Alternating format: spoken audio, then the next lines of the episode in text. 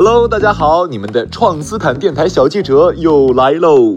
这一期啊，我们的节目呢，主要聊一聊最近在很多城市都非常活跃的这个市集。那我自己啊，在上周末也去到了北京的一个市集呢，它是在亮马桥一带一个商场的地下一层，已经办了有好几年了，而且有很多的老摊主、老顾客。这个市集啊，它几乎每个周末都有，它同时呢也聚集了很多这个有机食物的生产者和手作人。那么在市集现场呢，我就随机采访了一些摊主和顾客。我第一个遇到的是一个大叔，他可是有点传奇色彩，卖各种各样苹果做的食物。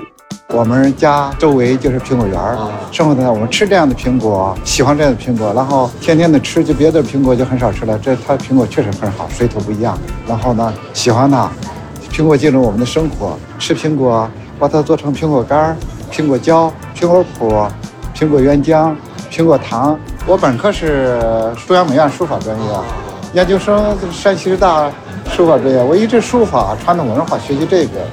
前几年呢，就是说一直在做文化。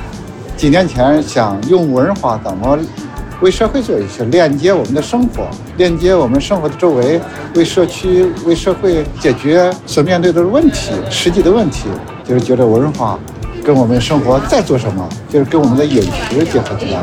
其实这是从生活开始的，从肚子到精神到灵魂的一个文化。市集的形式非常的好，尤其到这个时代，它的社交的价值非常的高。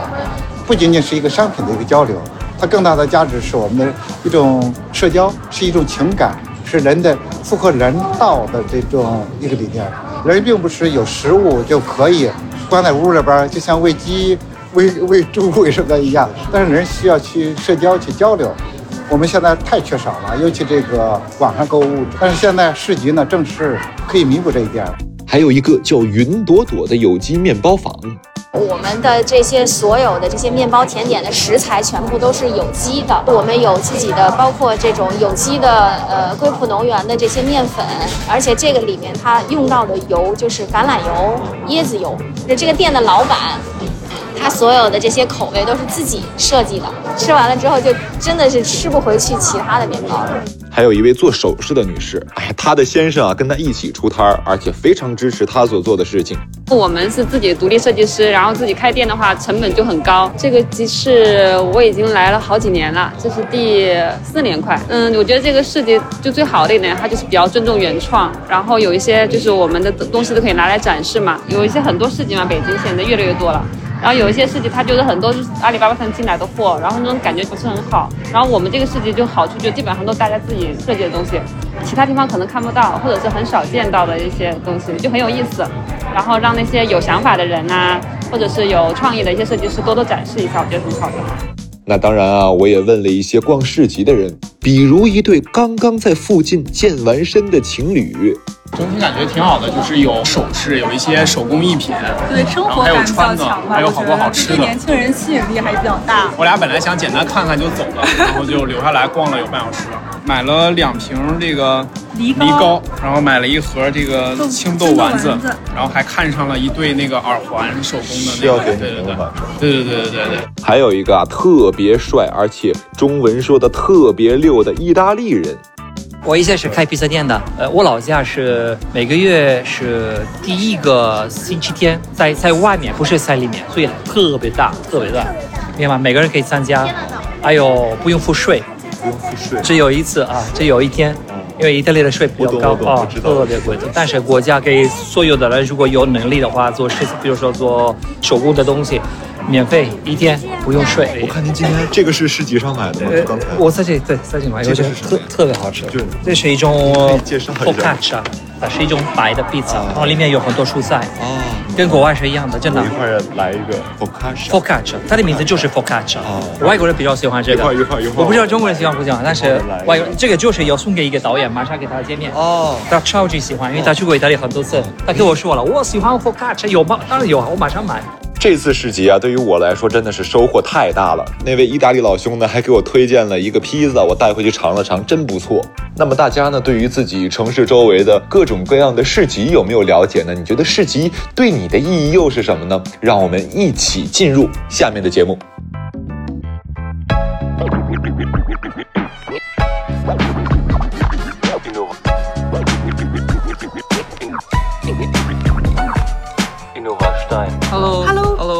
众朋友，大家好，这里是这里是 Low 创斯坦电台，这里有有温暖的陌生人，真实的社创者，实用的方法案例，每周三晚，每周三晚二十一点准时更新，欢迎大家收听。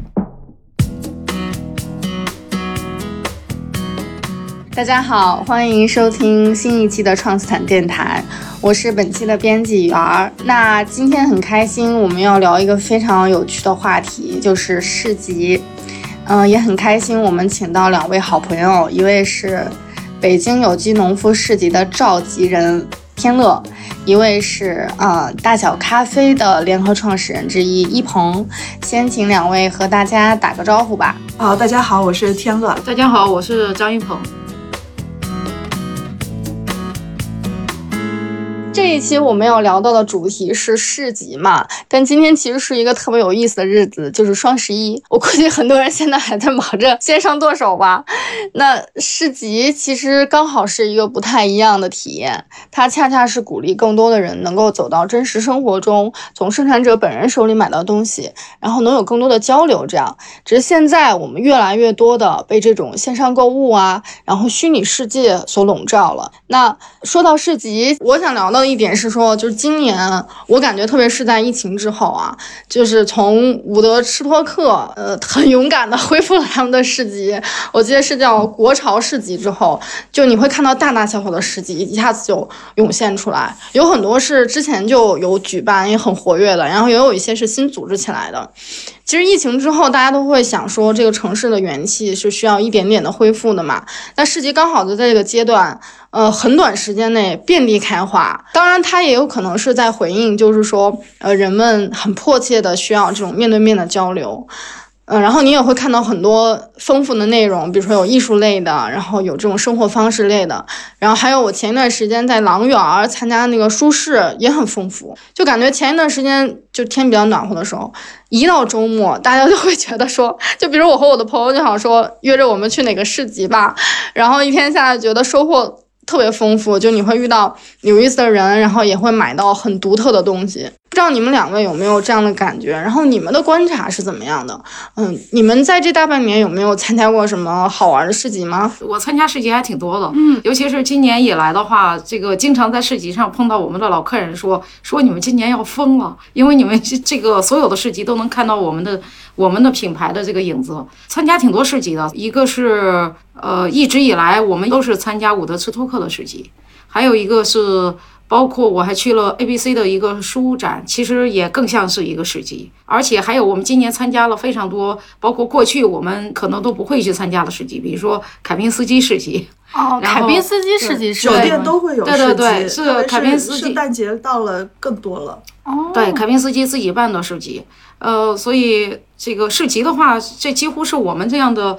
团队这个日常中的一个内容，而且尤其是今年疫情刚刚结束到十月底吧，然后这期间的话还是能够出摊儿的，是吧？趁着天气没那么冷还能出摊儿的时候，就尽可能的出摊儿。你刚才说就是像你们这样的品牌，那其实跟市集的这个联系是很密切的。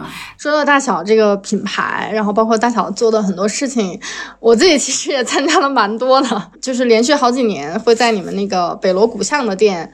有的那个胡同美术节，我也会去玩。今年特别巧，大小有家新店开在了我工作地方旁边的那条胡同，所以我们就成为了邻居。然后我们院子的同事不仅仅会去买咖啡，然后在今年就是北京国际设计周期间，我们还一起搞了很多事情。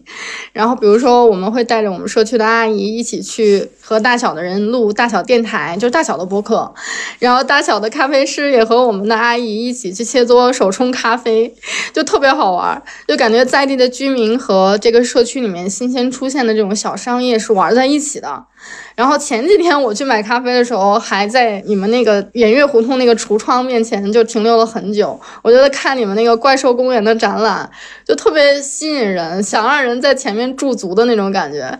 那对于就是有一些可能不太熟悉大小的听众，正好今天一鹏在这里，我就可以亲自来介绍一下，也可以分享一下你做这些事情的一些想法是怎样的。是这样，大小咖啡的话，我们现在是在北京的一个精品咖啡馆品牌。然后主要是以精品咖啡为载体，想要做一个消费和文化的这样的一个呃小组织。所以在这个大小咖啡里头，不仅仅是卖咖啡，然后我们还有精品巧克力，还有这个呃就是不含咖啡因的饮品南非如意宝茶。所以除了在坐店，除了是坐商之外，要等着客人上门儿，然后我们也会参加非常多的市集活动。呃，出去就怕别人找不着我们。所以说要主动出击。我自己的感觉是因为我是大小咖啡全线产品的用户，从咖啡、巧克力，然后到如意宝茶，你刚才说的我都有买，这不是打广告啊，是真心的，真心的用户。我就觉得大小咖啡特别吸引我的一点是说，它真的不是只是一个卖东西的，它更是一个就是文化社群。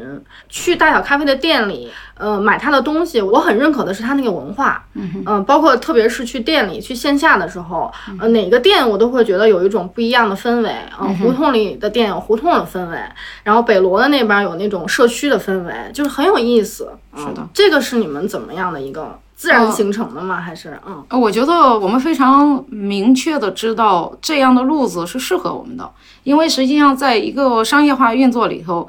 呃，实不相瞒，我们也打不过别人，所以我们就有一种打不过还不能跑嘛。所以说，在这样的情况下，我们就想着，那干脆不如，这，找一个适合我们，而且不仅仅是让我自己觉得很从容，也让我的团队觉得从容，就没有人拿着鞭子在背后抽我们的那种感觉。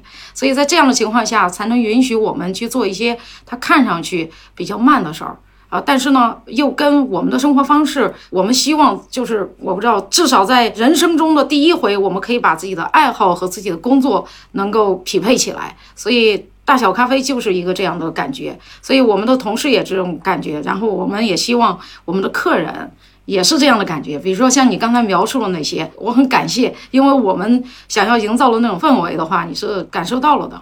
哎，我能问问你们有多少个店，多少个员工吗？记录在册的，加上我，呃，全职的是十一个人，呃，应该是五个店，五个店，非常小的一个团队，然后做了非常有活力的一件事情。我觉得我们对于一个小团队来说，我们真的是这个干了很多事情。我们自己，尤其是在文化层面的话，我们有太小地方这样的一个品牌，现在。等到十一月底，我们会有四个太小地方。太小地方的话，其实它起源就是因为北锣鼓巷，我们有一间房子，我们就觉得把它这个也当成是一个经营的一个空间，就觉得。没有意思，就是这件事情的话，就是几乎是顺理成章，它应该成为一个消费场所。但是我们后来想了想，而且我们跟当时的建筑团队余留地他们这个讨论，呃，最后的时候我们定了，干脆那个地方做一个小的艺术空间，然后我们是免费提供给艺术家使用，只要他们申请，我们会初步的看一下他们作品，我们就会免费提供给大家。现在的话，从那个太小地方北锣鼓巷那个店，实际上是我们所有太小地方里头最大的。啊，其实最小的现在是这个演月胡同这个店，只有一个橱窗，一个完整的橱窗，然后每两个星期、两三个星期换一次插画。现在的话，已经有邻居，就是几乎每一次换展，邻居都会在那个地方看展，嗯，就是已经形成了这样的。所以太小地方是我们的一个文化品牌，还有就是大小电台，而做这些事情的同事。都是我们本来的同事，比如说大小电台的主理人，同时也是我们现在这个 CBD 嘉里中心那个店的主理人，也是原来国贸店主理人。所以说前几天这个马助理还跟我开玩笑，他说：“老板，他说你不就是擅长把一个人用五遍吗？” 我就觉得，我就觉得很搞笑。对，但是我觉得大小做这件事情，比如说大小电台啊，然后大小这个画廊，其实这些事情都让他。在文化上更有活力，但同时其实就是它可以与市集连接的一个点。是的，因为他自己已经在做社群，已经在做这种文化的小的这种发声，所以它跟市集其实是无缝衔接的。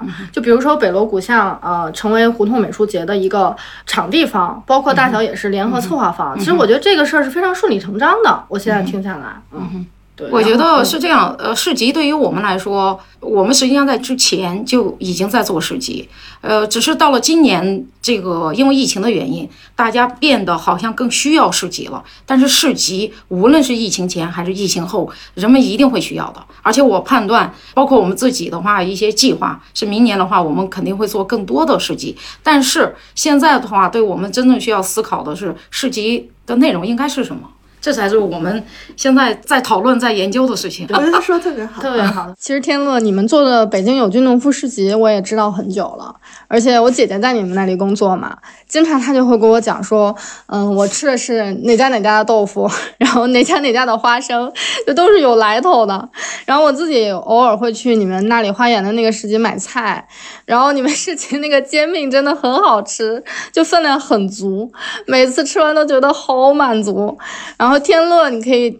讲讲你们的市集，然后你理解的市集是怎么样的？我们农夫市集是从一零年开始，所以今年其实十年就一直在办市集。但我们的市集跟其他市集可能不太一样，我们叫有机农夫市集，所以我们对于所有的来参加的农夫是有一个非常严格的筛选的，就他们的产品必须要做到就是有机的底线，就不用农药、化肥、抗生素、激素、添加剂什么的。呃，所以我们这个市集跟其他的就是主打消费文化的还不太一样，啊所以它有点像一个特殊一点的临时性的菜市场。所以你刚刚问到就是市集这种形式在北京的发展，其实我们的观察还蛮矛盾的。就一方面，原来的市集，原来的集市，可能北方叫集市，南方叫墟，然后在北京原来大城市更多的后来就是以菜市场的形式，农贸市场，无论是室外还是室内出现。但是真正的让小生意人能够有一席之地的市集这形式，其实是在消失。就北京的菜市场一直在消失。我昨天看到说，广州有一个还有艺术家参与的菜市场也要被拆了。就这个是一个很现实的一个问题。但与此同时，这种可能大小咖啡参加的这些都是主打年轻人的一些有文化的，然后有一些还有生活方式对生活方式这种这种临时性的，跟我们形式上会有点一样的，就它不是一个常规的市集。这种东西在出现，那这两个东西也不能说此消彼长。但是其实，当我们说市集的时候，我们不要忘了，它是最古老和历史最长的一种交易方式。原来的市集都是在乡村、在城市里面自然形成的。你说你去任何一个地方，稍微远一点，大家都知道这这里是初八还是初十，有一个墟，有一个集，大家都会去赶，又买东西又卖东西。这个是市集最初的形式。但现在在北京这样的城市，其实我们一零年开始办市集的时候，我们还能找到很多艺术空间去做。就是把它做的很有意思，但是后来你会发现，呃，这些艺术空间它没有资质去办这样的商业活动。我们遇到过很多的困难，后来去跟这样的空间合作，所以最后我们慢慢只能退回到纯商业空间，就像商场啊。商街呀，这种它有资质，它也跟地方的政府部门有比较好的关系，它才能办。不然的话，就是作为一个很草根的或者很老百姓的一个东西，它其实是在北京这样的城市蛮难生存的。所以，一方面，我觉得首先我们要不要忘记菜市场的消失、传统市集的消失，其实是让一些经营的场所在减少。但另外一方面，就是像大小咖啡这样的一个独立的小品牌，又能够出现在很多这样生活方式的市集里面。去出现，就它是两种完全不同的生活方式，一个在消失，一个可能可见度在增长。所以对我们来讲，我们蛮矛盾的。因为就我前前面来录这个播客的时候，我在说，我从美术馆走到东四，走了二十分钟，我居然没有发现一个能吃早饭的地方。就你原来会觉得胡同里面大家喝个豆浆、豆汁儿，这些是很正常的。我就在想，住在这里的老的居民，他怎么去买早饭？这跟我小的时候在电视上看到北京胡同生活也不太一样。我可能我不知道你哪年来的，我觉得就跟十年、二十年前都非常不一样。所以就是我们到底要拥抱什么样的生活方式，或者说生活方式的多样化？我觉得市集它本身是一个生活方式多样化的一个体现。更重要的是，呃，无论在哪里，它都是一个让小的生意人。小的商业体有一个去试错的尝试的一个地方，呃，所以其实可能我跟大小咖啡的感觉不一样。我觉得市集这种形式，其实在几年前就已经开始很火了。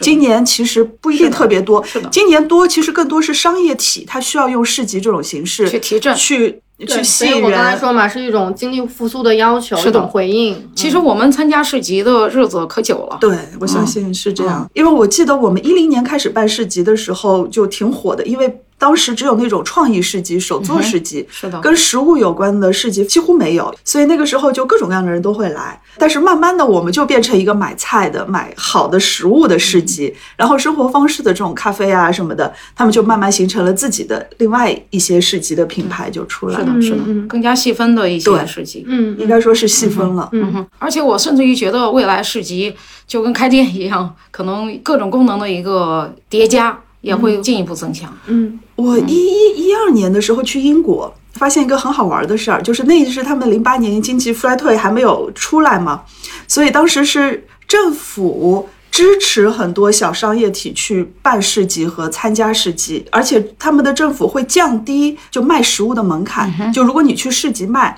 我不需要你有一个工厂或者怎么样，你在自己家里厨房就可以做东西，你只要去卫生署报备一下就能去卖了。但是在中国，其实一方面你看到这些打擦边球的事迹，另外一方面其实政策上并没有让你的创业成本更低。是的。对吧？因为大小咖啡已经有经验了，你可能已经有一套体系。但如果对于一个新入行的人，我周围有很多人想做好的面包，但他们都会发现，在北京正经开店的成本太高了。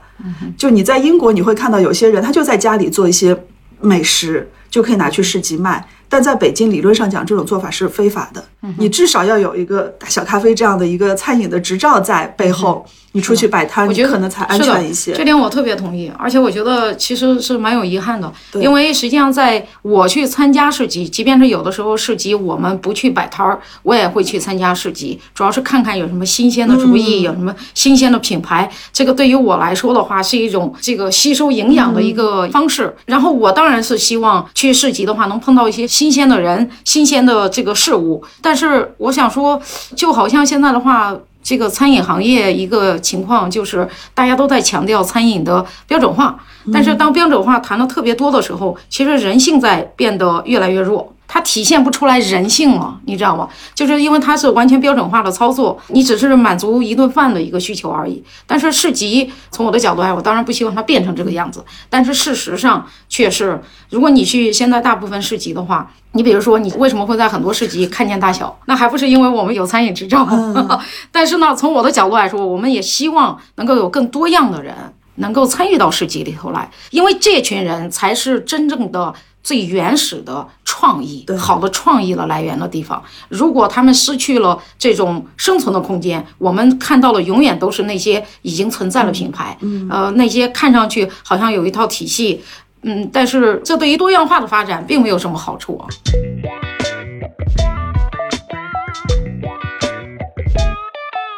嗯，对，我觉得刚刚你们俩聊的特别有意思，包括天乐讲到说，呃，其实市集并不是说啊突然火了，而是说它可能在疫情的打击之下，我们的经济可能有一个衰落，然后我们因为要呃恢复城市的这个活力，我们不同的这个呃跟商业体捆绑的这种市集兴起了。然后你也提到这个传统市集的衰落，那其实我在想，是不是北京有机农夫市集它有一定程度上做了衔接呢？旧的和新的其实是一个承接。对我们来讲，开始我们是从一个蛮潮流的，就会有几千人来赶集的这么一个市集，而且我们时间一直都很短，只做三个小时、四个小时，不像很多市集要做一天。那么慢慢的就变成一个很日常化的，可能每次市集就一千人都不到，有几百个人。一开始我们有一点点失落，后来我们发现，其实我们市集提供了一个真正的，就是大家来。满足刚需的一个服务，农民卖菜，我们叫集友来买菜，所以我们觉得，就是它不是提倡任何一种更加复杂的生活方式或者怎么样，不是做加法的生活方式，而是一个回到你吃的本真的一个地方，就满足大家最基本的蔬菜、蛋奶、肉的需求。所以我不知道这算不算衔接，但是我们就越来越觉得，如果这种模式能够得到。农友和基友的认可其实也不错，我们没必要把它做得太花哨。如果大家觉得我在这里呢，直接从农民那里买到好的食物这件事情有足够多的人认可，那这个市集就有存在的价值，而不是就整天我们有一阵子就一直要花心思或者怎么样啊。后来觉得，嗯，可能每个市集都会有自己的气质。是的，是的。那我们就把我们最擅长的找到好的农友，他们生产出来特别棒的食材。然后吸引到对这些食材有追求和需求的人，组成这样一个，然后慢慢也会形成一个很好的社区。比方说，我们的社区会对环保这件事情就特别在乎。我们有一个市集绿主张的一个下面的像一个环保小品牌一样，呃，倡导大家尽量少用一次性的东西。我们在市集上尽量少用塑料的包装等等。在北京做垃圾分类之前，我们就会在市集上做垃圾分类。我觉得我做了很多在中国还算比较超前的一些跟食物跟环保有关的工作，那他就吸引了这样一批人。就甚至我们的农友，他有些因为北京的菜拿到户外蔫的特别快，所以很多农户的叶菜会包装，然后会有消费者来跟我说：“你们这还叫环保的活动？你看你这个农户都有包装，我只我开始监督了。”对，特别有意思。然后农户也会慢慢的就说：“啊，好多的包装我是可以回收的。”你就会发现它能够形成一个比较固定的社群，然后这个社群的人之间是有是有比较多的共同点的。是有真正的这种感情上的链接的。特别明显的是今年疫情的时候，因为从二月份到五月份我们没办法办市集嘛，就不能有任何聚集，然后我们就通过一个社区店来做共同购买。我们会提前跟农户说你这个礼拜有什么菜，我们把农户的菜的品种列出来，然后让消费者来预定，然后两天之后我们固定的时间就下午四到六点你来取。然后疫情的时候，大家都不能出门，然后有很多担忧，就是这样一个共同购买的我们的一个群和共同购买的行为，让大家觉得彼此之间关系特别好。大家就在讨论这个星期农户有哪些菜，我应该怎么去做。就我自己在那两个月都尝试了很多我以前不会做的东西，然后在群里面的讨论也非常热烈。然后我们也蛮感动，因为二月份北京还下雪，农户就下雪天，其实他出来也挺不容易的，他送菜来店里，然后我们消费者就在。雪地里面，当时我们效率也不是特别高，他有时候最长我们听说要等一个小时才能取到他的菜，大家就隔着两米还是一米的安全距离在外面排队等我们的菜。那个让我觉得，就是因为它是一个生活的刚需，又是在疫情的时候，大家又特别想知道生活的本真是什么，然后家里人都在一起，那没别的事儿干，就好好吃顿饭。这个事情让大家连接的更紧密了。而且我们当时做共同购买，就是觉得在正常的时候，农户和消费者之间多多少是一个相互支持的关系。那么在疫情的时候，大家更要互相去支持。更何况那个二三月份的时候，我们觉得我们的共同购买可能是全北京最安全的买菜方式，因为你这个过程当中所有接触的人都是可追溯，而且非常少的农户送到店里，我们就这么四五个同事来分菜。然后你直接拿走，不像你叫外卖啊、叫快递啊，中间其实还会隔了很多步骤。对，所以其实刚才一鹏姐说到，呃，他希望市集可以更加的多元，呃，就是更有人性。另外一方面，它其实更有怎么讲，更有确定性了。呃，比如说说到可被追溯，就是说更加没有那么的繁复了。比如说我们今天点外卖，或者是点菜，或者其实我们面对很多选择，呃，但是那种选择是标准化的选择，只是说标准化的选择非常非常的多。对，呃，李佳琦让我们买，然后我们买各种各样的品牌，但是其实那个品牌是别人推给你的品牌，并不是你一开始自己去认知。而且很可能那些面膜就那几个工厂生产的，不同的牌子贴着，对，很有可能是这样。而且我觉得很有意思，之所以强调标准化，是试图帮人们。做决定，就是说我只有这几个选择，但是实际的情况却是，它让人在做选择的时候更焦虑了。是的，是的，这是一个我作为一个消费者的一个切身感受。是的，是的，就是它会让人变得更焦虑，你知道吗？因为认为这个社会它限制了你的选择了，所以说你知道这极有可能是相悖而论的。嗯，我觉得很有意思嘛，就是说我们在面对这么多选择的时候，我们看似是很多元，但其实是。很线性的，很单一的。我其实可以分享一个我自己的一个感受，就是就像我今年吃到的最好的面包，就是朋友在家里做的，就是一个通过一个很奇怪的方式，我知道了这个人，然后他做的那个叫什么天然酵母的酸面包，就是我在北京吃到的最好的，任何一个店都没他做的好。对，一方面你想找一些新的东西，但另外一方面对我来讲，我现在吃蔬菜就特别简单，就我们市集上农户有什么我就吃什么。如果有一个活动或者一种形式，既能满足你这种固定性，你你很心安，哎，这个农户他就是用好的方式在生产的东西。另外一方面又会有一些有趣的这种创意的，是叫手工匠人或者食物职人在做一些新的东西，你能够品尝到。其实生活我觉得就是一个蛮好的平衡，在一个稳定心安的一个点。另外一个点就是你还能找到新的东西去尝试。嗯，对。所以其实现在做市集。从市集的举办方的一个角度来说，我觉得其实接下来的市集不仅仅要考虑到它在商业上成立的可能性，它还需要考虑，就是在我看来的话，这是你的一可能是市级举办方的一个硬需求，那其实还要满足一些软需求。这些软需求是人们的心灵也想获得一些滋养。那这些软需求的话是指什么？举个例子，就好像就好像大小做了那个太小地方一样，就是你说那个东西我很难，我幸亏不用回答这样的问题，那就是我有什么转化率，我不需要回答这样的问题，因为这是你自己的。是的。然后，但是这样的一个存在，其实没有人可以回答你他有什么样的回报，我也没有能力去回答这样的问题。呃，但是做了这样的事情，是因为你在心里头坚信它是有用的，它是有意义的一个行为。那么市集也是一样，我是感觉现在的话，越来越多的市集，不仅仅是北京，包括外地的市集，也越来越注重这种有硬货也有软货这样的一个一个结合，然后有分享类的，还有这个工作坊类的这样的一个结合。这几乎是一个必然的，但是对于我们自己来说，就好像刚才天乐讲的，其实市集的话，最主要是大家自己的选择。你说年轻人喝不喝豆汁儿？我认为也是喝的，但是只是我们选择的方式就是只关注了都市青年的生活方式，就是青年在都市生活中的那个方式需要了那个点，而我们却不会去卖豆汁。我相信豆汁也照样可以是一个好生意或者一个好的品类啊，呃，但是我们选择的是这样的一个。符合我们自己的一个定位吧。嗯嗯，其实市集带给了嗯很多年轻人也好，或者很多人也好，一种主动权和安全感。主动权的意思就是说我可以有权利通过自己的行动，主动去发现我喜欢的东西，主动去选择我要吃什么，我要看什么啊，我要遇到什么样的人。然后比如说，就像胡同美术节这种艺术类这种市集，然后。嗯，我不是说就别人来告诉我说我要关注什么样的人，然后我是去了之后，我自己看到，比如有个摊主他在关注这个啊城市更新的话题，然后他自己做了一本小书，然后我拿回来，我就会获得灵感。就我觉得这是一件非常主动的事情。然后我与他的交流是主动的，我发现这个书也是很主动的。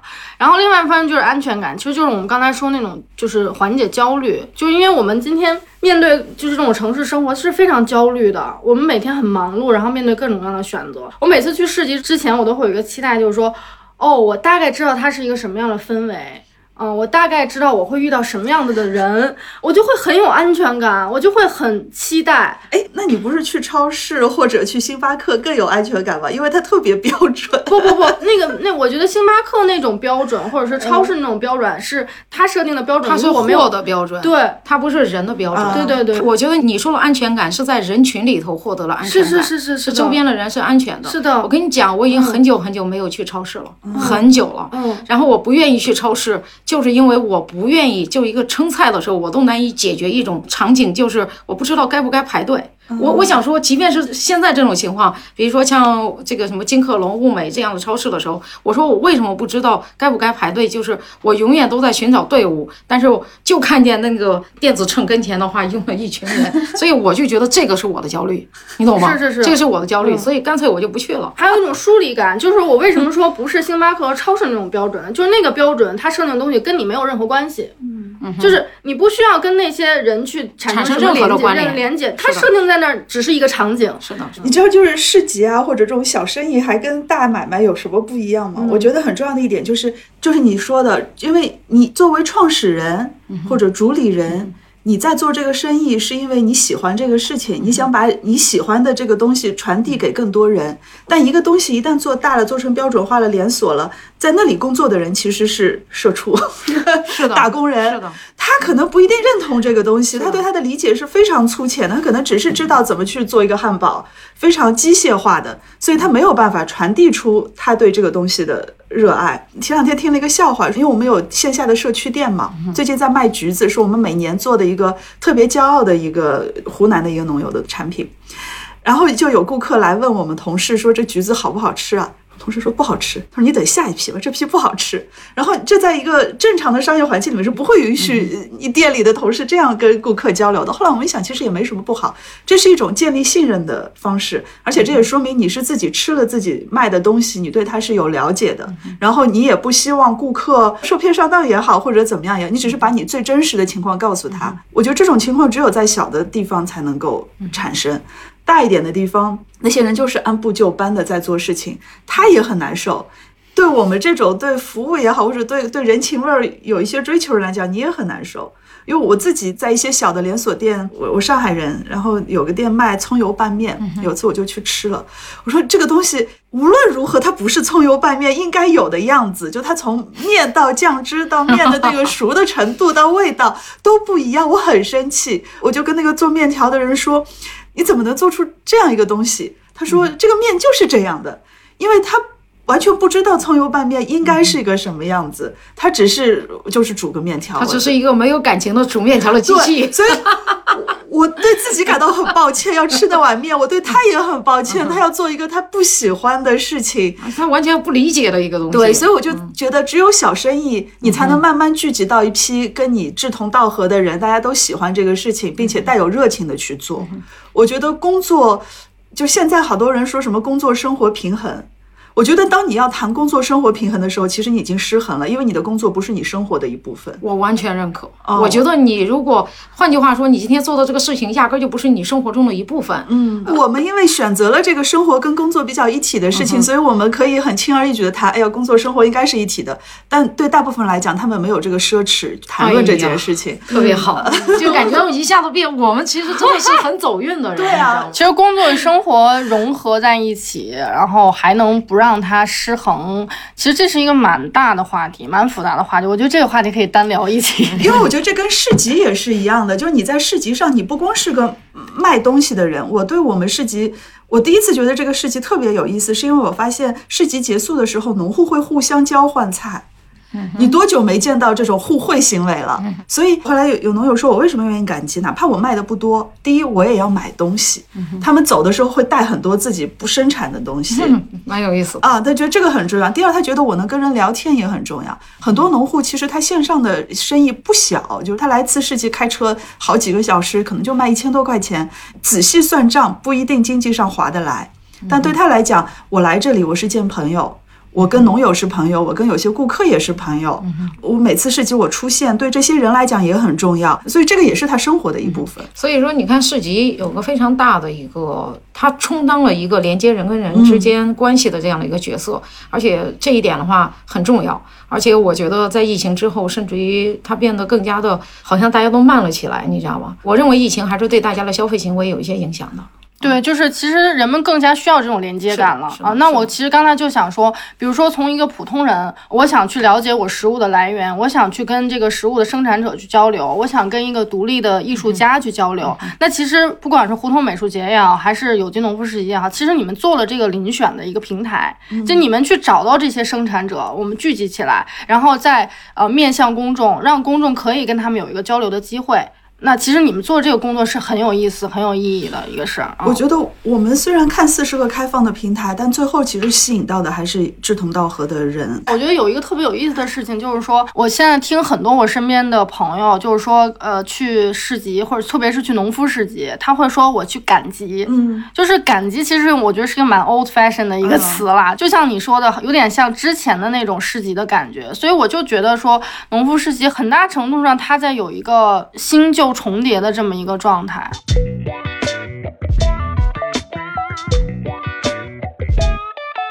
但是必须得说一下的话，我觉得现在办的所有这些市集，相比较过去的市集，在一点上是获得了非常大进步的，那就是审美。嗯，我认为审美对于现在都市青年去赶集是一件非常非常重要的事儿。我能理解这个，但是这个也是让我们特别困惑的一点。就我们有一年去参加台湾农夫市集的年会，然后就有几个类似庄祖仪那样的人，美食作家啊什么的，就在说：“哎呀，我对你们市集有个要求，就希望你们能做的再美一点。”后来我其实挺难受的，因为我们也面临这样的疑问。但是你仔细去想，作为一个生产者，特别是一个农民。他把好的东西生产出来，已经是他大部分精力要花的事情了。他能把那件事情干好，非常不容易。然后你还让他做的非常的漂亮，怎么样？其实是一个过高的要求。我觉得对于消费者来讲，起码对于农夫市集，我觉得真的蛮强人所难的。但这也是为什么可能其他的市集，他会在美食上真的做得特别好。我因为我们也去看过，然后特别是你像可能是你们这样这些比较关注。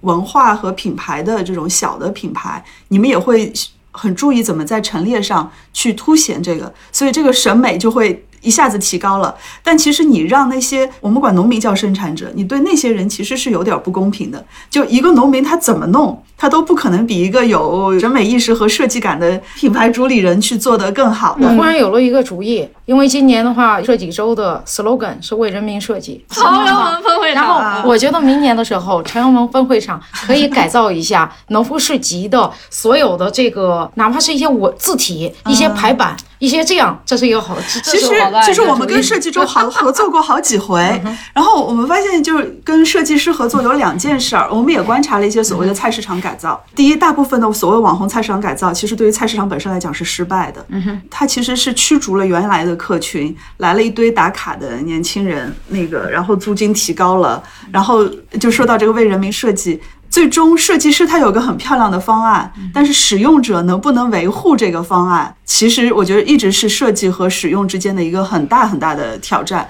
这这一点的话，我这个感同身受啊，因为首先，呃，这个我实际上是觉得菜市场它就应该是又有是应该有烟火气的，嗯啊，没有烟火气的话，啊仅仅是一群人去打卡，各种各方的妖魔鬼怪，有一种这种感觉，其实它是不对的。但是设计的话，我觉得大家对设计的理解。从我个人角度来说，也不要把它想得过于这个高大上。嗯，设计在我的脑子里头，它是一种空间的感觉，呃，它是一个整体的感觉。嗯，然后这个整体的感觉，有的时候不一定非得涉及到设计本身，但是呢，这种概念很重要。我举个例子，比如说菜市场里头的菜是怎么。摆设的，对我换句话说，比找一个设计师设计一个海报要意义大得多。所以说，那么这种情况下，实际上是要设计，是要有设计的理念。嗯，我为什么强调这个市集的美感？是因为市集的话，确确实实跟过去赶大集不太一样，所以是一种潜移默化的影响。这种潜移默化的影响也是同样的情况，你很难回答。有一天的话，大家就是审美就提高了，你知道吗？我记得原来我们大小开第一家店的时候。呃，原来在香尔胡同，当时我们把那个老的那个房子的房顶全部都拆了，变成了全部都是玻璃的这个房顶。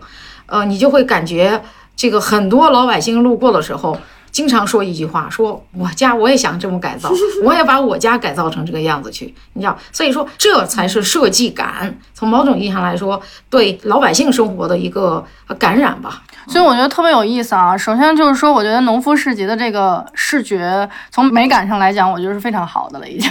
就是它对你至少对年 十年对对对年轻人来说已经是非常有吸引力了。同时，它也改变了很多年轻人的生活方式，包括就是他对于食物的理解、对土地的理解、对于自己就是平时生活节奏的一个理解，就是他已经已经做到了这个程度。刚才听一鹏讲，我觉得很有意思。就是你突然让我觉得，其实市集也是一种公共文化，相当的，它是一种公共文化，就是它不只是一种说生活方式啊，或者是这种商品的买卖，它也是文化。说实话，现在在中国，其实真正的公共空间在衰减，哪怕它跟商业结合的很紧密的市集，是可能是最后的一个开放的公共空间的一种可能性。对，特别有意思。对，就是比如说。嗯，不管是去农夫市集还是去胡同美术节，我都会觉得来到了一个公共场域。嗯，哦，我来到了一个开放的、呃不闭塞的一个环境。其实这个是非常难得的一件事儿。昨天碰到一个朋友，还跟我讲，他说直到他去过我们北罗那个小的一个社区，然后他才能感受到，好像很多年以前他感受到了那种社区氛围又回来了。首先啊，我自己忽然之间意识到，其实过去的时候人们都在说，呃，这个我们是。呃，社区包括我们自己也在强调社区，但是直到昨天他讲到这个，我才意识到，恰恰是因为我们做的这些事情、那些事情，什么太小地方、电台、咖啡等等这些，乒乓球大赛，还有这个什么胡同美术节这些，把它放在一起，它其实才变成了一个社区。就是人们的需求的话，在变得多元，并不是说你打乒乓球的人你就不需要这个艺术方面的这个需求，你知道吗？我换句话说，如果它没有社会意义，如果它没有公共的一个属性，呃，一个属性的话，我觉得市集是不可能存在的。否则的话，它一定是办着办着就会变成一个商业的一个工具。换句话说，现在的话，我们也都知道的，很非常多的市集是一些 to B 的一些产品，啊，然后这个可能甲方给一些钱，然后他们去办一些。带动地产的活力嘛，对对基本上与地产绑定。是的，换句话说，我其实最想说的是想告诉地产商们，把钱给多一点，把这个具有社会属性的内容给它强行加进去，而不要给那么少的钱，让这些市集是的，是的。今年地产商们还稍微搞清楚状况一点，前几年还要收摊位费呢。我觉得可能这几年因为在都在讲社区店啊、社区感啊，我知道有些连锁的大的商场也在说这个的定位是一个社区商场，但是社区你就得靠这些东西去撑。当然，我也不觉得说市集最后要变成为商业地产服务的一个东西，但是怎么真正的存活在一个社区里？所以我觉得胡同还是很有意思的，因为它没有被商场占领，还有很多可能性，人和人的关系反而更紧。对，就是你 Q 到了一个特别有意思的话题，就是这个社区嘛，就是之前向标不是说这个附近的消失嘛，就是成为了一个公共话题，然后他其实就强调这种社区感嘛，你的邻里，呃，你是不是知道你附近在发生什么？但也有学者来说，就是说我们今天在看我们今天的这种社区，其实你要把它脱离到这个物理上的社区来讲，因为我们今天的这个关系网络确实是那种散点式的。可能我的朋友在北京的这个地方，那有一个据点，这有个据点，他特别认可。对，他会形成一个就是呃物理上的社区，呃加精神上的社区，就是它是一个社群的这么一个是的，是一个社群社区。是的，是的。但我起码我觉得在二环、三环里面，就是物理上大家还比较近的。我现在住在五环外，就是你只能靠精神社区来支持。然后二环内就大小咖啡能做起来，很大一个原因就是因为二环内的空间没有被大商业完全的把控跟占领。我住的那个地方就基本没有可能了，因为原来那些偏城中村的小店全部在前两年被封掉了，所以大家的消费集中在这种所谓高档小区的底商和我们对面有一个特别大的商场叫。昌平人民的巴黎，然后我就意识到说，很多中产阶级，特别是带小孩的家庭，他周末休闲的方式就是去商场里面待一天。我就想，这个小孩是在商场里长大的。真的是，我身边有很多妈妈，就是平时带小孩的唯一休闲活动就是去逛商场。对，就是北京还有几个著名的遛娃圣地。对对对对，我觉得好枯燥的童年。但是对社畜家长来说，这是他最简单的一种方式。他在那里待一天，所有的需求都能解决，不会太累。哦，对，其实也很有意思，就是我会在不同的市集里面。看到小孩儿，比如说在自然农场的这么一个环境里面，就有很多的孩子，其实。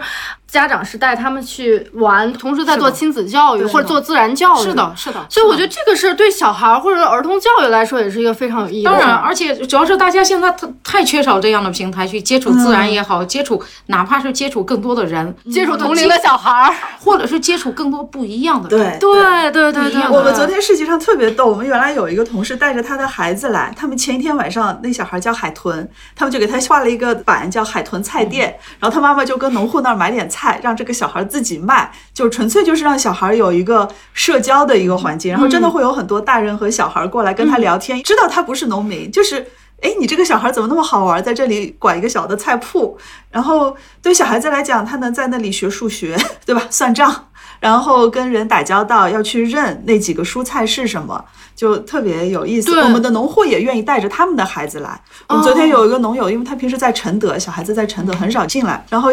可能是他今年第一次还是第二次来市集，然后回去以后他就跟妈妈说：“今天太开心了，我以后还要再去。”两岁、三岁不到的一个孩子。对，就是那天我在那个有一个市集上，我就听一个妈妈和另外一个妈妈在聊天，他们说：“说你知道吗？我现在为什么愿意带我的孩子来逛市集？他说这样的话，孩子之后就不认生了。嗯，就是你会发现很多城市里的小孩，他特别的怵，就特别怵陌生人，他不知道怎么跟陌生人打交道，因为他的社交圈子也很窄，特别的窄，特别的封闭。所以其实有这单一，对对对，就是市集，它提供了一个给不同的年龄人群有一个打交道的空间。小孩可以认识小孩，小孩可以认识大人，大人可以认识小孩，所以我觉得特别有意思。然后刚才还有一个，我们刚刚提到了这个社会属性，它市集是不是在？呃，有一定的这种公共属性。那其实我觉得说，我们刚才聊到，它不只是在推动一种生活方式嘛，它还是一种呃公共文化。那我在想说，就是它有没有可能在社会发展中，它有一个非常重要的角色？比如说，我觉得。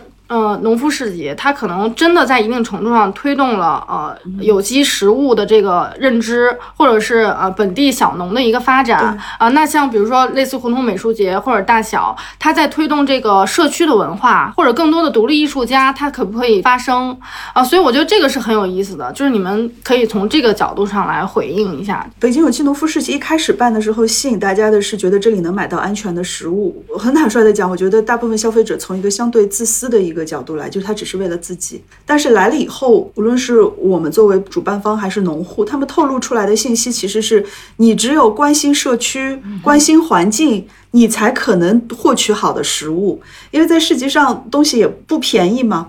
那农户会去跟消费者解释为什么我的东西卖那么贵，这就是当你要环保生产，当你要尊重农户的生计，对吧？让农户有一个正常的生活方式的时候，这个才是食物真正的价格。你照顾我了，我才有能力生产出好的食物给到你。所以我觉得在这个过程当中，我们的消费者也慢慢的去理解我的消费行为对自然的责任，对他人、对生生产者的责任。在这个过程当中，慢慢的就我所说的志同道合，其实是一个互相影响的过程。包括消费者也给农户很多的信心、鼓励，让农户觉得啊，我这个事情要做下去，不是只是出于我原来一个很朴素的啊土地要好的一个东西，我也对这些消费者有一个义务和责任在。但是这种关系是要通过比较多的接触，并且比较深入的接触。我觉得也有一些人他就是来买菜。就挑挑拣拣，还要讲价，因为每次我们市集都会有一些新的人他路过，你会发现这些人和那个老顾客是非常不一样的。那就怎么把这些新的人能够慢慢的潜移默化成我们的跟我们理念比较接近的老顾客，这个就是一个社会过程。怎么去实现？我们其实接待了好多社会学家来做研究，但我没 还没看到他们给我们就是特别好的指一条明道，到底应该怎么去做这个社会过程，但挺有意思的。嗯，就是是不是一个教育的过程呢？也是。我我越来越不喜欢用教育这个词，我觉得就是相互学习、共同学习。就我们圈子会用共学这个概念。对我我是觉得其实。呃，如果一定要说教育，其实它是一种实践型的教育，对，就是他在行动中来体会，他不是说我给你上课，我告诉你啊，你得吃有机食物，而是说他通过买，然后回家，哎，这个真挺好吃的，然后进而了解到一些生产者的故事，觉得很有意思。对，比如说那天我看我姐在这个市集上做一个直播，然后就听了一个卖花生的这个人，然后就是说，哎，你知道吗？我这个花生这个地什么拿什么秸秆什么，就是它的生产是那个可能堆肥啊什么的，反正就是它的生产过程，我觉得特别有。有意思，被他讲的绘声绘色的，我觉得这花生吃都更香了。是的，是的。我就观察我室友会在网上买菜，然后他浪费的特别厉害，因为他买的过程很简单，他跟这个食物之间唯一的发生的关系，他下单和快递员送到家里，他放进冰箱的一个过程，所以他经常会忘了。是我，我不知道你会不会这样。我是这个样子。我姐姐说我是便利店女孩啊，然后就是他会经常浪费食物，因为他忘了这件事情了。然后他也觉得扔掉就扔掉了。对我来讲，扔掉我买回来的农友的食材是件不可以接受的事情。我拼了命的都要吃掉。有时候出差前我狂做饭，买多了什么的。就是你跟生产者之间的关系不仅是买卖关系了，你也知道你要尊重他的劳动。就这个其实不仅仅是在呃初级农产品的生产者身上。我觉得我也愿意买我认识的人做的面包。我如果出去喝咖啡的话，我如果一定要在外面喝咖啡，我绝对不去。星巴克这种店，我会去看看周围有没有什么独立的小店。我觉得我在那里可能做这件事情的人更近一些。所以，其实你在尊重生产者的同时，你在尊重自己。我们就更加尊重自己了。我们怎么样对待自己啊？你这个有点跳跃，但其其实是其实是的。我刚才一下就想到那个，其实是这样的，就是包括我姐她在农夫市集工作，我其实慢慢能看到她的变化。嗯，她生活就不是说好像说真的拉的多慢，但是我看到她通过食物，通过生活方式，她在更认真。对待自己，我觉得这个是很有意思的。然后，嗯，一鹏有没有什么想要回应？其实像我们的话，像我在北京也生活了这个这么长时间，北京这样的城市我还是挺喜欢的。尽管我们在过去几年的时间经历过很多的，就是变动，尤其是对于我们这样的小商业体来说，所以现在的话，对于大小来说，我们接下来就希望能够在北京这样的商业环境里头，能够自给自足。是一个可持续发展的一个商业体。那么在这样的一个基础上的话呢，我们其实以太小地方也好，以大小电台也好，或者更多的市集，然后能够填补到这个城市里头的毛细血管里。因为我觉得在城市里头的那些高层建筑，那些不是我们的呃商业能力或者是我们的影响力能够触碰到的。但是呢，那些毛细血管我们还是呃非常乐意去做的，而且我们也喜欢做这样的事情。尤其是在这个过程中，如果又能够考虑到。设计作为一个手段的话，肯定是一件能够让我们更加让我们自己也更快乐的事情哈。因为如果你你考虑到这些小的实体商业和呃电商之间的区别，其实蛮重要的一点就是他们体量都很小。其实就能做一个毛细血管的事情，你做不了主动脉。但是如果毛细血管没有了，只靠主动脉，那主动脉一堵，你就完蛋了。就打开了很多生活的可能性。对对，就是你打开了很多未知的东西，并不是说你今天喝咖啡我就知道咖啡是星巴克的味道。对，其实你是。有很多更多的可能性嘛？我觉得，我其实听你们聊聊，我突然觉得，其实市集也好，或者你们两个今天在做的事情也好，其实是在主动去构建我们自己的附近。嗯，就是我们自己在构建我们自己的附近。呃，尽管我们现在就是社区，我们的邻里可能在一定程度上被抽空了，不管是因为城市的变革也好，还是因为什么的原因，但是我们可以通过自己的能力去构建这种附近。这种附近里面有我们的生产者，呃，有创意人，然后同时也有我们想要推动的社会议题。有我们想要去创造那种公共文化的环境，所以特别有意思。就是我们今天说附近消失了，但不代表我们不能从头来构建这种附近。它也许不在你的身边，但我们可以找一个地方 聚集起来，或者去参与到已经在做这个事情的人。你知道第一届我们举办胡同美术节的时候，北罗社区的书记，然后就在门口看着，他特别高兴。而且今年的话呢，我们现在的话办这些都会给书记说，给派出所说，给食药那边说，然后。这个书记的话，他对我们是很支持的。然后他就会说，这种胡同美术节再也不是那种，要不然是关心老人的活动，要不然就不是传统意义上的社区活动，知道所以他们也很高兴，所以特别有意思。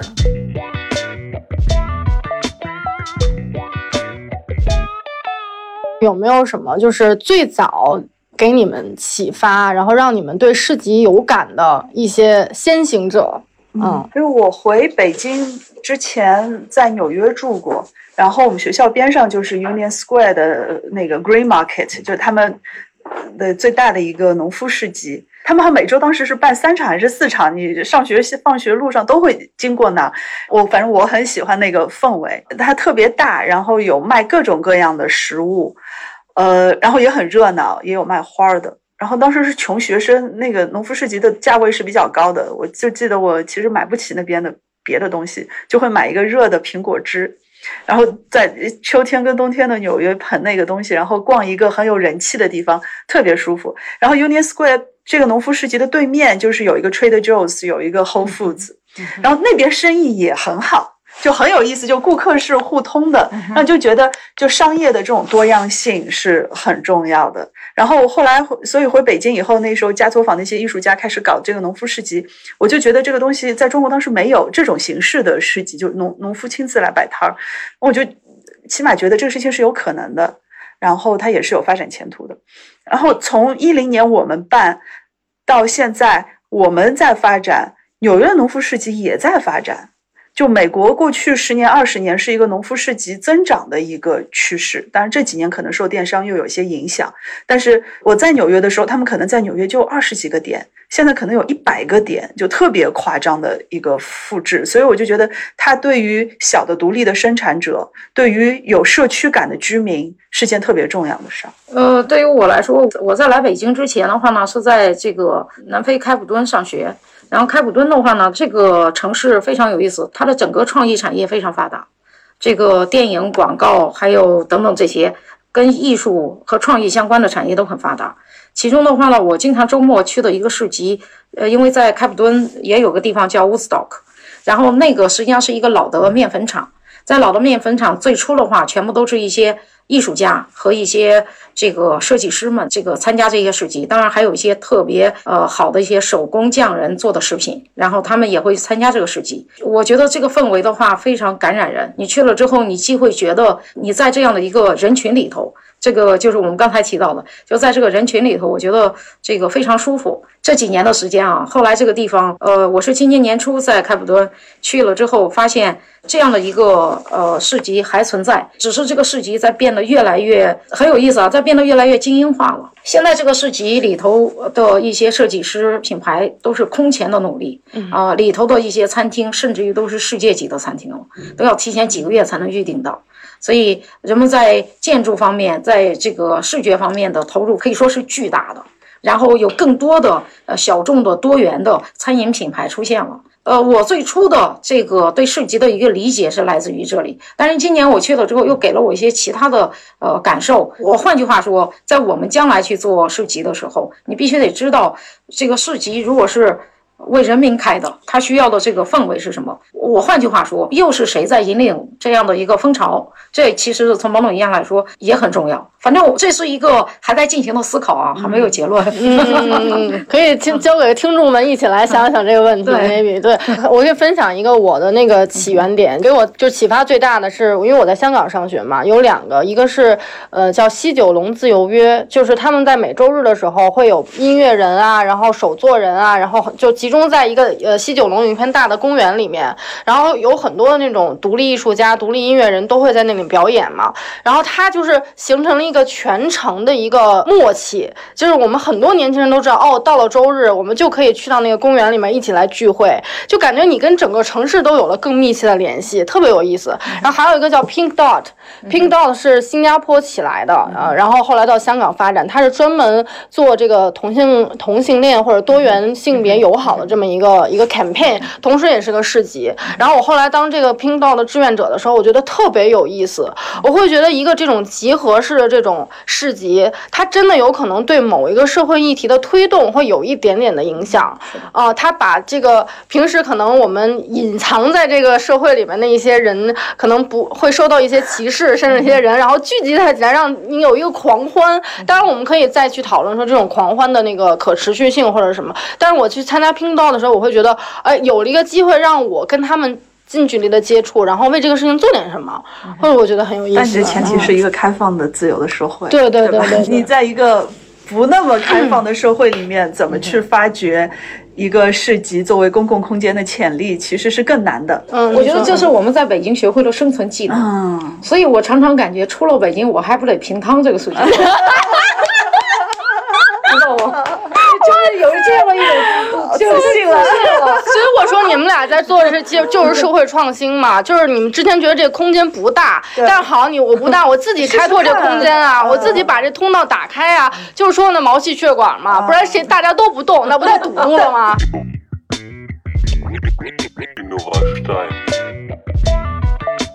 各位听众朋友，如果你喜欢这档播客，欢迎加入我们的微信群进行更多的讨论。入群的方式呢，打开微信搜索 L O L C S T 二零二零，马上就可以申请加入。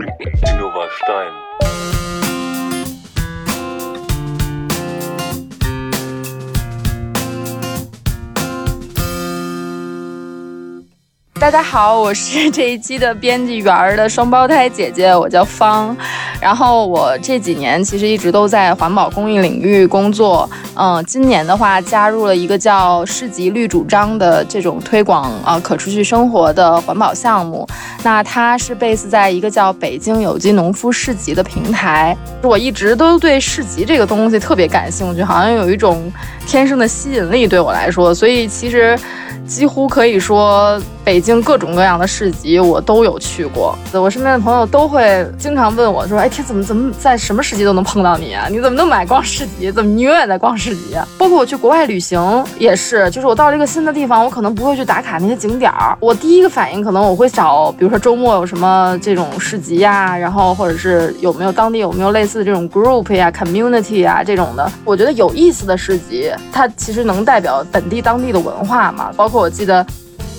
我曾经在泰国清迈去过一个，在一个叫 Nana Jungle 的一个小树林里面，他们做了一个叫面包市集，然后很有意思，就也是面包爱好者，当然周边也会有一些手作哈，就是他们会在那个树林边的一个小亭子里面，然后把面包商户围一圈，然后这一圈都是面包，然后每个人都是就跟选自助餐一样，从起点到终点领票，每个人要领一张票，然后从起点到终点各家面包你就可以去买挑，然后然后转一圈出来，就很有意思嘛。然后因为他在一一一个清迈的一个郊区的一个山里面，山脚下嘛，然后还有很多徒步者，还有一些就是旅行者，可能买了面包就去爬山呀什么的。比如说我曾经在菲律宾也生活过一段时间，大概前前后后半年的样子。菲律宾本地也有很多，马尼拉本地也有很多这样的市集嘛。但是我最喜欢的还是我的，其实他是一个我同事，我当时在菲律宾工作的一个同事，他跟几个朋友一起办的一个叫 Sunday Market，就是。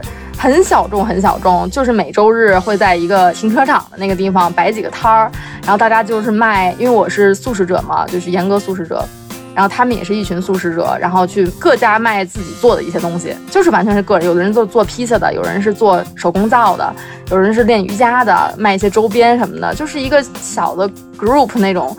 然后呢，那作为他的朋友之一，那我也去参加这个市集，然后他会把我介绍给他其他的朋友，他就像一场聚会，一场周末的聚会。啊，但是又同时有一这种买卖的关系，那那但那种买卖关系，你更觉得是我们彼此的一种支持。我不知道这个能不能从另一个角度去去诠释公平贸易这个事情。我买你的东西，我用一个合理的价格买你的东西，我一是支持你的生产方式，二当然你作为生产者，我是消费者嘛，那你作为生产者，你也要很负责的态度去给出一个合理的价格。很负责任的生产这个东西，所以它是一种建立在人信任之上的那种买卖。就是你刚才说这种信任感，大家这种共识，我觉得很难在那种资本界定的游戏里面实现。是的，就是反而市集有可能是实现这么样的一种，就是还蛮原始的一种交易的。是的，是的。我觉得我最喜欢的市集一定是我认识的人最多的市集。这就回到我刚才说的那个问题，就是市集对我来说最珍贵的到底是什么？就是那种熟悉感和人与人之间真正的信任，是建立在人与人之间信任的这种买卖方式，是最最吸引我的。大家好，我叫于晨。早先呢也是在外企，就有很多的机会到处去旅行。包括自己呢，从小是在呃离山很近的地方长大。因为我自己呢是有做一个工作室，然后工作室下面呢有一个自然生活品牌市集。传统意义上的 market，我们如果回到一百年前，天桥那个就是一个大市集，对吧？我我经常现在会回到过去，会去想，我们今天其实在做很多东西的一些概念。其实早都有了，这并不是一件什么新鲜的事情。市集这种概念，在过去可能它更多的是叫集市，它因为首先是一个市，那这个市集市上其实它会有很多耍杂技的，会有很多耍各种各样的一些手艺的，然后会有卖东西的、吆喝的，然后会有人在那边去讲什么东西，可能会有一些表演的，那会觉得琳琅满目，会有很多很多丰富的内容，然后你会可能大半天你都会在那边逛来逛去的。然后又会买东西，然后又有吃又有喝。现在，所以我们如果回来想，我今天如果看一场市集，我觉得这里面应该也要有这样的因素，要让人来。今天不是光是拎着袋子，一个摊子一个摊子挨着买东西。哦，我叫 May 啊，然后我现在是一个叫做肥吞拿 Fatty Tony 一个发酵食堂的一个主理人。说我真的发自内心的感谢，就是今年做市集的这些人，因为没有市集，也没有我们肥吞拿的今天。你像伍德施特克，就是我已经跟伍德施特克人说了好几次了。我说，没有伍德施特克的话，就不会有我们飞天达的今天。就是他通过他们的市集的话，是让我们每一次都在茁壮成长。就是一开始我刚开始第一次去的时候，我也是什么都不知道，就是我我就拿了一些东西，然后这是什么东西，这是什么东西，然后也是很不明白。但是后来慢慢的通过了解这个市集，还有了解市集上的人群，然后我们其实也是在了解我们自己。那你这个品牌到底要怎么发展？然后什么是你的方向？所以这个是一个很好的一个。火花的碰撞的一个过程。通过这个市集，我觉得我认识到了很多跟我有相似的认知的一群小伙伴儿。那他们是通过市集，然后通过买我的产品，那这样的话就是更进一步的交流了。我觉得还有那种你刚才说的一个特别好，就是它是一个活生生的感觉，就是你能跟人面对面的交流。对对对，这个是我们就是线上虚拟的蓬勃之后，就是难以发生的一件事。其实其实是市集这个事儿，我我要说一下我自己的一个想法，就是当时在做发酵的时候，我就是。就是想过，我说我们就是要做一个要摸这个食物的东西，我们要真的感受到，因为你你现在吃的东西都是餐馆里面已经做好的，或者你买的半成品那东西都是人家都已经做好的。但是我们当时想做的这个东西，就是要让你知道这个东西它从地里到你自己做成的，它是怎么来的一个过程。所以我觉得今年的市集为什么会百花齐放的原因，就是其实这个城市已经有很多这样的人了。只不过是他们没有这样的机会去跟大家交流，然后告诉大家啊，我是一个什么样的人。所以我觉得今年这个市集这个事情是特别好的一个，反正是我们是享受到了时代的这个浪潮。什么叫市集？其实市集它就是本来就是从街边过来的，就是当时那种摆摊儿的。后来商场也是因为从市集慢慢的就做成商场了，只不过是更商业化了。它其实也是从市集来的啊。所以我觉得市集其实是一个最基本的一个交流的平台。对，所以你其实说到一个点，就是说我们今天如何在看待一个城市？我们是不是只能通过那种大体量的品牌，还是说呃大体量的那种高楼建筑来认识这个城市？是不是我们可以通过像市集这样一种呃更活生生的方式去认识更鲜活的东西？就这个城市不一样的一些维度。其实它虽然是一个。可能是 pop up 的东西，但是你可以通过逛一次市集，你可以看到，哎，这个城市有这样的人，嗯，有这样的东西。有没有让你印象比较深的市集？一个是伍德舍特克啊，第二个是就是 Rumble in Jumbo。Rumble in Jumbo 是一个美国的一个女士做的。然后呢，为什么呢？因为 Rumble in Jumbo 它其实是之前已经有了很多年的一个底蕴，但是今年它就是发展的特别好，也是可能刚才讲的那个故事，就是今年有好多东西都出来了啊。